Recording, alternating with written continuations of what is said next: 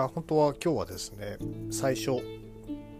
ようやくインストールして始めた新日本 SS 新日 SS ですか、えーと、こちらのですね、えーと、お話でも軽くしてですね本題に入っていこうかと思っていたんですが、えー、やり始めてみたらですね、えーと、思いのほかこれ面白くてですね、えー、なんかどっかで一回別にちゃんと枠取ってやりたいなって思ってきたので、えー、と今日は、えー、とそちらの話は本当触りだけにしたいなとます。まあ、触りだけといってもですねあのやっててちょっと切なくなる話といいますかですねあのいろんな選手を育ててですねえーとまあ、最初なんでねあのちょっとミッションクリアすると無償のジェムがいっぱいもらえるってことでいろんな選手育ててる中でですねあのまあタマトンガタンガロア、えー、この辺をですね、えー、育てるのが、えー楽だということでですね、えー、ちょっと始めてみたんですけれども、まあ、あのパートナーカードといってこのゲームその選手を育てる時に、えー、他の選手をその一緒に別のカードとして置いておいて、えー、その選手が、えーと、一緒にトレーニングすることで力が増えていくパラメータが上がっていくっていう仕様になってるわけですがそれにですね、えーとあのバレクラのメンバーを置いてしまうとですねあの昨日のですね、えー、内紛劇を見てしまうとこの切なさがさらに、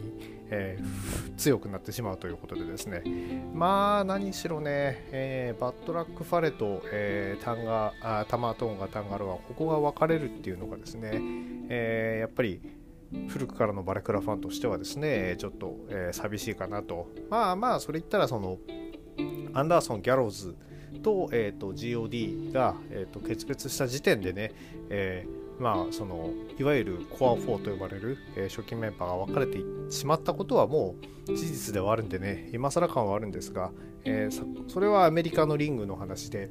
まあ新日本のリングの上でさまざまとそういう詩を見せつけられてしまうとやっぱりちょっと悲しいかなっていう気はしております。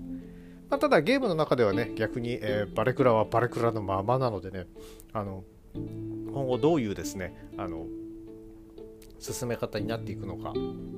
ある意味その新キャラとしてバレクラじゃない、えー、タマトンガタンガロアそして、えー、邪道がですね、えー、出てくるかもしれないと思うと、えー、プロレスならではではの進め方ができるのかなと思うとそれはそそれでねあのゲームの方もワクワクできるのかなと思うとまあ悪いことばっかりではないのかなというふうに思いました。え、そんなわけで、え、最初はですね、えーと、新日、え、そして新日 SS の話から入ってしまいましたが、えーと、本編はいつも通り、え、全日本プロレスで参りたいと思います。では本日も参りましょう。大好評最強ワイルドにホゲホゲと。この番組は多感な時期にプロレスと最強スーパープロレスファン列勢に出会ってしまったハッスルジョボが長い年月を経ていろいろ悟ったつもりで全く悟れていないプロレスのあれやこれやについて好きに喋ってしまうポッドキャストです。第169回、えー、こちらはですね、えー、3月12日に行われました後楽園ホール大会、えー、こちらのレビューを行っていきたいと思います。第1試合、えー、シングルマッチ、えー、田尻 VS 井上涼、えー、こちらはですね8分23秒、えー、十字固めで、えー、田尻選手が勝利を収めております。あのプレビューでも言いましたようにですね、まあ、この対戦も、え2回目、まあ、今後ねあの田尻さんの手が空いてる時は結構しっかりと毎回やってくれるのかなと思いつつ、えしっかりとですね、えーと、テクニック、え腕の取り方、えなどですね、えしっかりと見せつけるような試合をしてくれておりました。えで、まあ、井上選手もですね、まあ、本当に、え習ったことをしっかり出しながら、えどうやって、えただ、え習ったことだけじゃないことをね絶対やってくる田尻さん相手にですね、えその、まあ、応用力というか、ね、そういうのを多分試されてる、えー、試されてるというか実践で身につけさせてもらおうとしているというような状況なんですかね、えー、そういう意味では、えーと、かなり頑張って食らいついていってるかなというところは見れてよかったです。えフィニッシュはね田尻さんの、えー、十字固めってことで田尻さんはそのまあ逆エビとかねあの逆肩エビとかそういう拷問技とかでねあのギブアップ奪ったりしないで、え若手相手でもちゃんとしっかり、えフォールを取るわけですけれども、えそういった中でその井上選手が、え3つ連続で丸め込みをこうかましていったところの最後のですね、えーと、飛びつき十字固め、えー、で来たところの、えーと、抑え込みが甘いところをくるっと回して、えー、一発でしっかりしっかりと抑え込んで終わらせてしまうというところ、まあ、この辺はねその老快さがかなり現れているんではないかなと思います。こうやってねあのえー、若手の、えー、面倒を見てくれる田尻さんもいいんですが、まあ、あのトータルクリプスね勢いかなりありますんでねあのそこにいるトータルクリプスに田尻さんがいる意味っていうのを見せつける意味でももう少しね何か活躍の場ができてくれるといいかなとは個人的には思っております。え第2試合、えこちらシングルマッチですね、えー、ライジング隼人 VS 立花聖子は、えーと、5分43秒巻き投げが、ま、巻き投げ固めというなっておりますねこちらで、えー、立花聖子選手が勝利を収めております。やっぱりどっちも負けられない試合だったと思うんですけれども、えー、まあ、負けられない度合いが勝ったのは立花選手でしたかね。いや本当あの解説でも言ってたんですけど立花選手かなりまた体つきも新た新たにですねどんどん良くなってきてますんであの本当に全日本プロレスに上がり続けて、えーと、活躍してくれるところそして隼人選手ともねその1歳差、えー、1歳上なだけっていうことで非常にその若いのにこれだけの、えー、ファイトができるっていうのはですねあの本当に個人的には非常に良い選手だとは思っておりますんでね、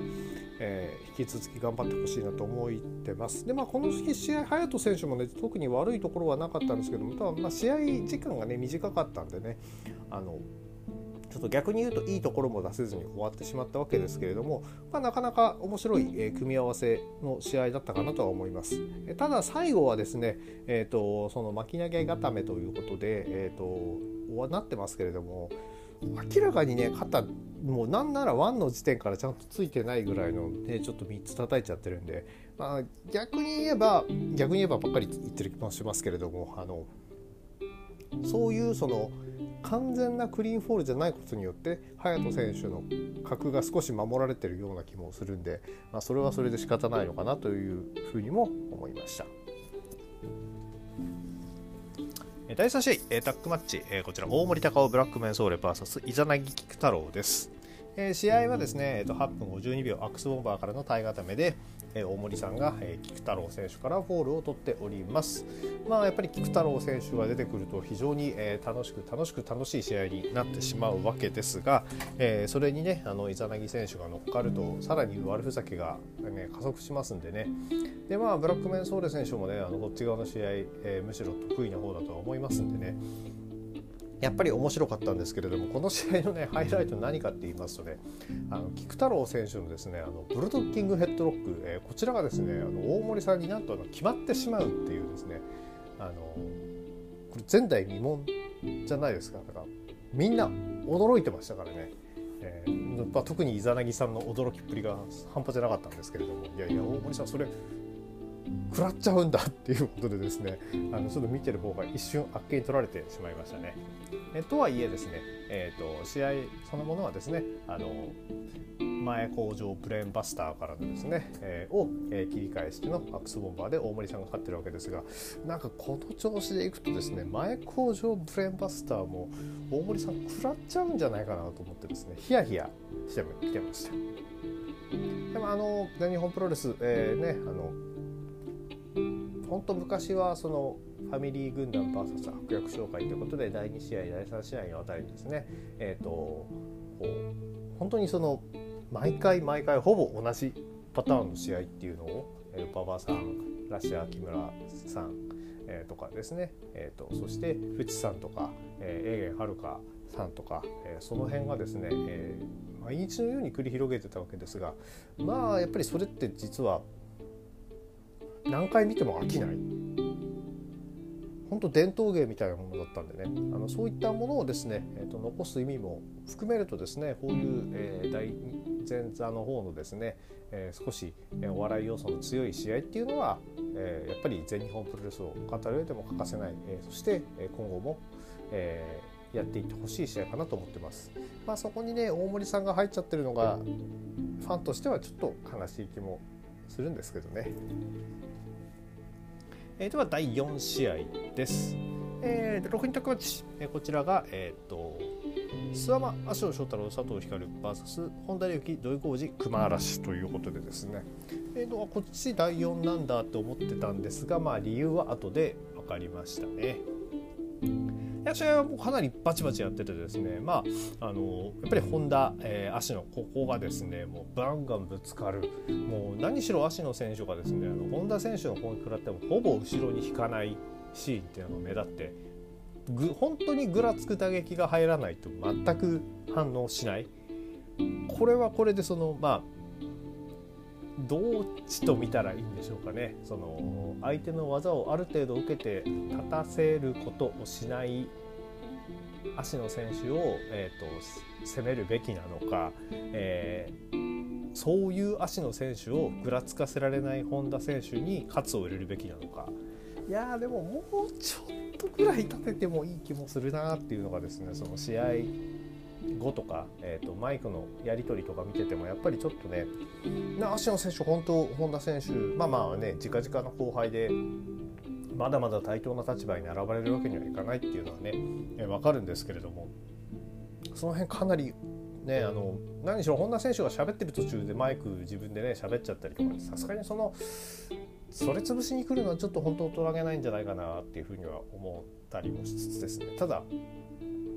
まあ、その上で自分で、ね、あのそこを打破していかなきゃならないっていうのは本田選手の課題でもあるところだとは思いますんで。そういう意味ではあのいいサジェスチョンを、え投げかけてるのかなっていうふうに思います。えこの日はですね、えっと、土井熊、え活躍もなかなかいい活躍してましてなんか熊原選手のテーマが新しくなったっていうことであのいつもの鈴木治さんがねあの作曲してくれたってことでいやこれはもしかしてねえっ、ー、とあのそうそうで井上涼選手のテーマもも作ってくれてたってこともあってやっぱりここまで来るとそろそろワンチャン入団ありなのかなっていうふうにですね、えー、期待しちゃうんですけどもまだまだなんですかね。でちょっとまた、えー、試合後の話に戻しますとですねで試合は、えーとえーと、横入りエビ固めってことだったんですけれども、えーと、ジャーマンスープレックスを2発放った足野選手、えー、そして3発目を狙ったところに狙ったところ本田選手がレフリーの服を掴んで阻止そして服を掴んで動けなくあのこっちを見ないようにさせておいて、えーと、急所攻撃、えー、それからの、えー、と丸め込みでした。えー、でそそくさと,、えーと、帰っていって、えーと、ひな壇に登って、えー、バーカ雑魚決定っつってですね、えー、足野選手を、えー、本田選手が煽るわけですが、えー、それにぶち切れた、えー、足の選手がですね、えーと、本田選手に対してですね、えー、とこう言います。はいとこのままじゃ、まあ、普通の試合景色は面白くないなと。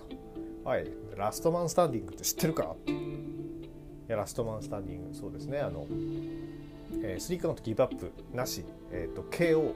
か、えー、10カウント、まあ、まあ要するにノックダウン相手を動けなく立ち上がれなくした方が勝ちっていう試合形式なわけですよね。でそれを提案するわけですが、え、そこに対してですねあの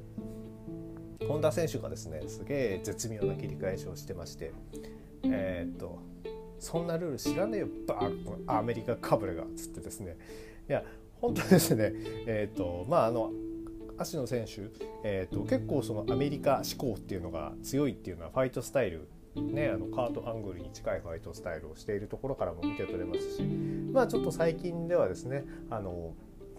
アメリカに、えーと、プロレス観戦のために行っておりました、えーと、ホーセンさんなんかからですね、えー、ちょっと足野選手がそのアメリカ好きなんですよっていう話をですね、えー、少し聞いてたこともあってですね、えーと、その話聞いた後なので、ね、なおさらですねえー、とこの本田選手の、えー、とマイクがですね個人的には、えー、つぼりました。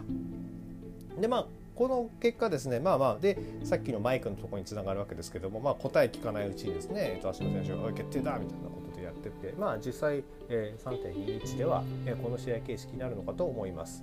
まあ、ただどうなるんでしょうね試合のその何て言うんですか組まれている位置にも寄ってきちゃうのかなと。何しろこの日あの他のトータルエクリプスはですねあのブードゥーマーダーズ、えー、再結成のとの、えーと、5対5っていうのが控えててでさらに、えーと、大森北斗選手は、えーと、佐藤光選手との、えー、シングルが控えていると。そうなると本田選手そのラストマンスタンディングだからその、まあ、まあ反則とかしていいっていうわけではないんですけれども、まあ、とにかく相手 KO してしまえばいいっていうのはどっちかっていうとそのヒールの、え、チームにとって有利なルールなのかなと思うんですけれども、えー、そこに対してトータルクリプスが介入する余地があるのかなってですね、え、そんなところがちょっと気になってしまうその試合形式の提案でした。まあ、ただあの頑張って、えー、この2人の、えー、機運高まっていっておりますのでね、えーと、と本当楽しみです。でここでですね、えーと、休憩に入りまして、えーと、大きな、えーと、話題としては2つ、えー、1つ目がですね、えー、と富士山の、えー、と自伝的書籍まあ、全日本プロレス50年にあたっての、えーと、書籍が出るということでですね、えーと、こちらの発売が決定しておりますということでした。もうこれは是が非でも買わないといけないしまあ買うんだったらどうせだったらねあのサイン入りのやつをなんとかゲットしたいなというふうに思ってまして。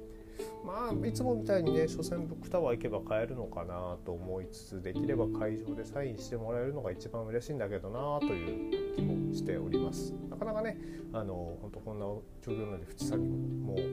お会いできてないし淵さんもねそのあのコロナかかってから、えーと、なかなか元気な姿、えーと、見せてもらえてないんでね。まあもうお年もお年なんでね無理はさせられないのは分かりつつですねあのさんのその本非常に楽しみにしております。でもう一つが、えーと、チャンピオンカーニバルの出場選手いよいよ決まりました。えーとまあ、こちらはですね、えーと、おいおい、えー、別枠で、えーと、じっくり語らせていただこうと思いますのでここでは触り程度にということで、えー、出場者、えー、と A ブロック、えー、ジェイク・リー石川修司芦野翔太郎本田隆起入江茂弘ティーホークえー、B ブロックは宮原健人、諏訪間、吉達、青柳優馬、えー、熊嵐、野村拓也ということでですね、まあ、あのサプライズ枠としまして、えーと、ティーホーク、そして、えー、野村直哉、えー、入江茂弘はもう出て当たり前だっていうふうに私は思ってましたんでね、えー、ここはもうサプライズではないです。出て当然です。えー、そんな中でですね、こんな発表もあってですね、えっ、ー、と、まあ、あの、人様のラジオでね、あの、お邪魔させていただいてあの国斎藤さんのですね、えーと、プロレスのことのあのその有料版の方ですね「えー、徳能プゴと」まあ、こっち聞いてる方でねあのそっち聞いてない方ってほとんどいないとは思うんですけれどもえっ、ー、とその中にですねあのお邪魔させていただいてですねあのそのチャンピオンカーニバルのことを話してたんでちょっと聞いてたらですね話し始めてたんでちょっとじゃあ私にも話させてよなんて言ってですねえっ、ー、とお邪魔させてもらった中でですね言ったのとちょっとあの同じ内容になるわけですけどもあのやっぱり個人的にですねひと一言だけ文句言っとかなきゃならないのはですねあと昨年ですねあの10人1リーグでですねえー、の時には、えーと、不参加を証明しておきながらですね、えーと、今回、えーと、6人の2リーグ、えー、こちらになった途端にですね参戦を表明した人がいましてですねまあ要は、えー、10人だと9回試合があって、えーと、負ける回数が非常に多いのに、えーまあ、今回だと,、えーと、6人なんで5回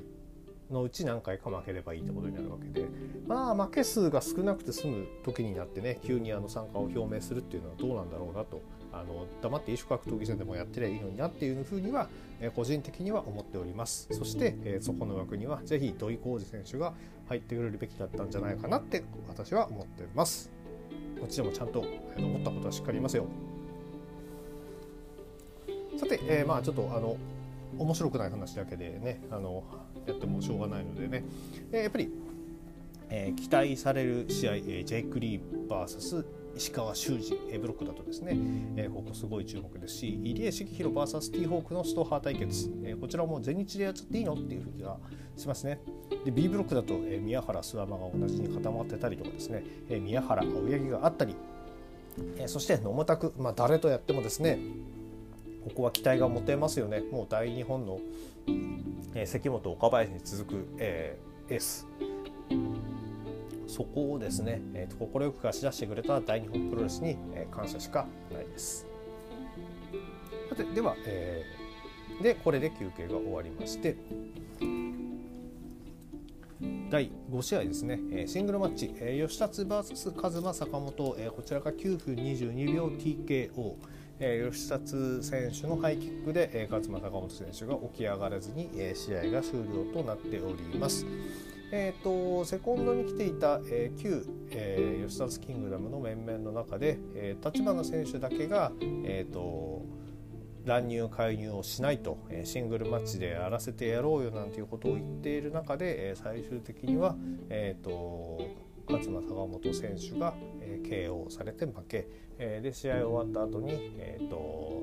吉田キングダムが仲直りして、えー、さらに勝間坂本選手も、えーとなんだあのキングダム入りはしないけれども、えー、まあ全日本プロレスに上がるために共闘していってもいいぞって言って終わりました。はい、えー、カズマ坂本選手への興味が一気に失せました。以上、えー、では第6試合、えー、三冠ヘビー級選手権前哨戦6人タッグマッチ。はい、えー、こちらがですね、えーと、宮原健人、青柳優馬、青柳敦樹 VS 石川修司、佐藤浩平、綾部蓮ということで、えー、14分38秒エンドゲームで、えーと、青柳優馬選手が、えーと、綾部蓮選手を仕留めております。まあやっぱりあの圧巻なのは、えー、とこのツインタワーズプラス綾部選手ということでトリプルタワーズとでも呼んだらいいんでしょうかねいやしかもその綾部蓮選手が一番でかいっていうですねまあやっぱりちょっとねまだあのデビューして若いってこともあってデビューしたてってこともあってですね。あのちょっと荒削りな部分はあるんですけどもそれでもまあなかなかいい動きを本当にしてるんじゃないかなということであのやっぱりどうしてもこういう大きい団体のセミファイナルにね出てるわけですからみんな厳しい目で見てしまうのですが、まあ、そこでね抜擢されるだけの,、えーとそのまあ、体の大きさっていうのも一つの才能ですから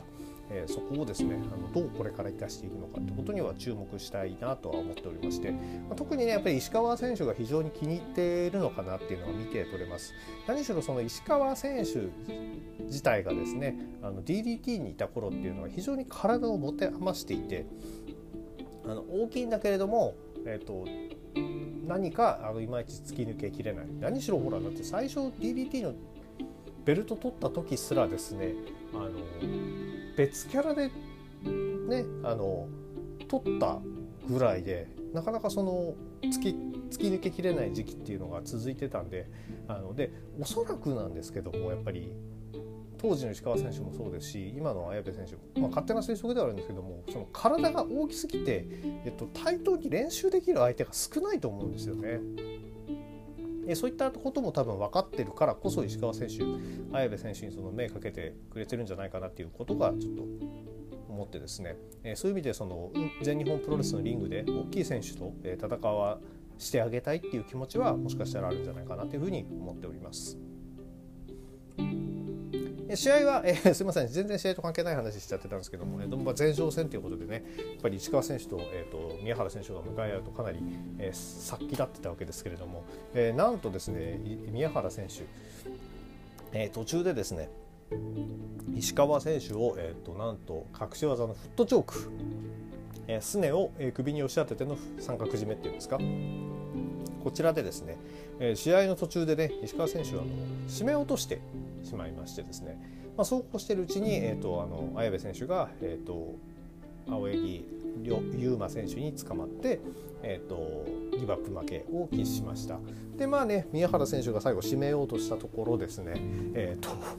もうほんと一人暴走大巨人、えー、もう大暴れ、えー、もうみんなの静止を止めてですねバックステージまで引きずり回してもう首絞めてもう散々ボコボコにしてですね。うわ怖っていうやっぱりですね。あの普段温厚なそして笑顔がねあの素敵な石川選手なんですけどもあの怒ったらやっぱりあの体が大きい分ですね。人一倍めちゃくちゃ怖いのでね。あのそういったシーンを見せつけられてですね。いやいやいやと思いつつですね。いやこれ前哨戦こういう結果になったか面白いなと思ってですね。何しろと前回直接フォール取られて今回は、えっと、ー、締め落とされる、えー、こんな屈辱を味わったままですね、えーと、で済む石川修司ではないと思いますので、え、ここ、えー、非常に楽しみにしております。だだからね宮原選手のマイク締めがなかったんですよね今日はあこの日は。いやしかし見てて面白いなこの暴れっぷり。えー、そして最後、えー、第7試合ですね。メインイベント、えー、アジアタック選手権試合、えー、こちらですね、えーと、オープニングの V でも言ってたんですけれども、えー、と本来は、えーと、大森北斗児玉悠介の、えー、チャンピオンチームに挑むはずだったのは、えー、友達タッグ、えー、田村段アブドーラ小林組だったわけですね、えー、ただ、えーと、アブドーラ小林選手がですね、えーと、コロナの濃厚接触者、えー、に認定されてしまったということで、えー、この大会を欠場。それが決まったのが、えー、と2日前3日前えそういうレベルでもう本タッグパートナーがいない状態になってしまったと。えー、にもかかわらず、えーと、ドリファンクジュニア PWF 会長がですね、えーと、パートナー見つけてきたら試合していいよっていう軽いノリでですね、えーと、許可を出してしまってですね、まあ、田村選手あのいろいろ駆けずり回ってですね、えー、パートナーを探そうとして何たわけで、えー、何しろえ一番最初にですね声かけたのがその諏訪間選手にですね、えー、と声をかけると。まあ、あの小林選手と一緒にタッグに挑戦するっていうことで、えー、波紋だって言われてたにもかかわらず、えーと、井の一番でね、えー、諏訪間選手に声をかけておりました。でただそれに対して諏訪間選手は、えーと、お前は破門したしお前とは組めないっていうふうに返してたわけですね、えー、そんな状態で始まった状況、えー、田村選手が先に入場そして、えーと、チャンピオンチームが入ってきて、えーと、お前一人しかいないじゃないかよって言ってるところに鳴り響いたのが、えーと DDS ね、この日第4試合で試合をした終えたばかりの、えー、相馬選手入ってきてくれましたね。やっぱ本当ねどこまであの本人が知らなかったかっていうのは分かんないんですけれども、まあ、あのあの笑顔を見たらやっぱり本当にね知らなかった可能性もちょっとあるんじゃないかなって思ってですね、えー、そう考えると、え、諏訪間選手も粋なことをしてくれたな会社も粋なことをしたなっていうふうには思っております。えー、ただあの、まあ、澤山選手、ね、その日2試合目だったってこともあるし、まあ、この試合もともとはその田村選手の、ね、ためにあったような試合ですんで、えーと、須山選手もちろんそのリング内で、えー、大暴れかますシーンもちょくちょくは見えたわけですが、えー、ちょっと一歩引いた感じで、えー、田村選手の成長を促すような、え、そういった見守り方をしていたんじゃないかなって思います。えそんなわけで最後はですね、えーと、14分10秒マットスプラッシュからの、えーと、片指固めで、えー、児玉悠介選手が、えー、田村段選手からフォールを奪って、えーと、防衛に成功しております。えー、とはいえですね、えー、と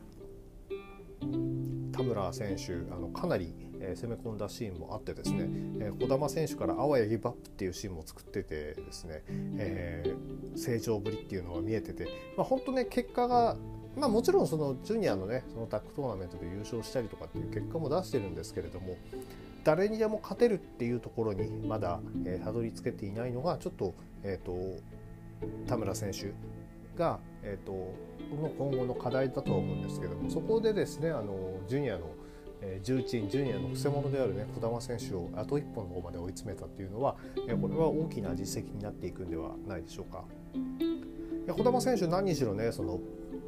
あの試合後もずっと足引きずってたんでねあのダンロックがかなり効いていたっていうところがですね、えー、と印象深くてマットスプラッシュ行く時もねその結構ちょっとちょっと時間いつもより時間かかっちゃったりとか、え、試合後もやっぱり足をこう引きずるような姿を見せておりましたんでね。まあ、本当あの対戦相手に諏訪間選手がいたってこともあるんでしょうけれども、えー、かなり、えーと、肉薄した試合を見せてくれてただそれでも、えーとここに勝ったアジアタック王者大森北斗児玉悠介、えー、もうじゃあ誰に負けるんだっていう話になりかねなくなってきてかなり強い王者組を、ね、王者として、えーと、理想的な形に近づいてきてるんじゃないかなというふうに思います。えー、こんなわけでですね、えーと、後楽園ホール大会、まあ、かなりですね、えーと、座席数を詰めたにもかかわらず空席が目立ってですね、ちょっと映像で見てて切なくなってしまったわけですがまあ確かに前哨戦前哨戦そして、えーと、メインのアジアっていうことでですね、えー、そうなってしまうとちょっとね、えここ最近の首都圏でのプロレス興行の多さを考えるとえー、やっぱり物足りなく感じる人たちは多かったのかなってちょっと足がね遠のいちゃった人もいたのかなって思うと少し、えー、残念な感じでしたが、えー、試合そのものはね全然面白かったんでね、やっぱりあのもう少しインパクトあるカードじゃないとお客さんが集まらないのかと思うのはちょっと残念ですね、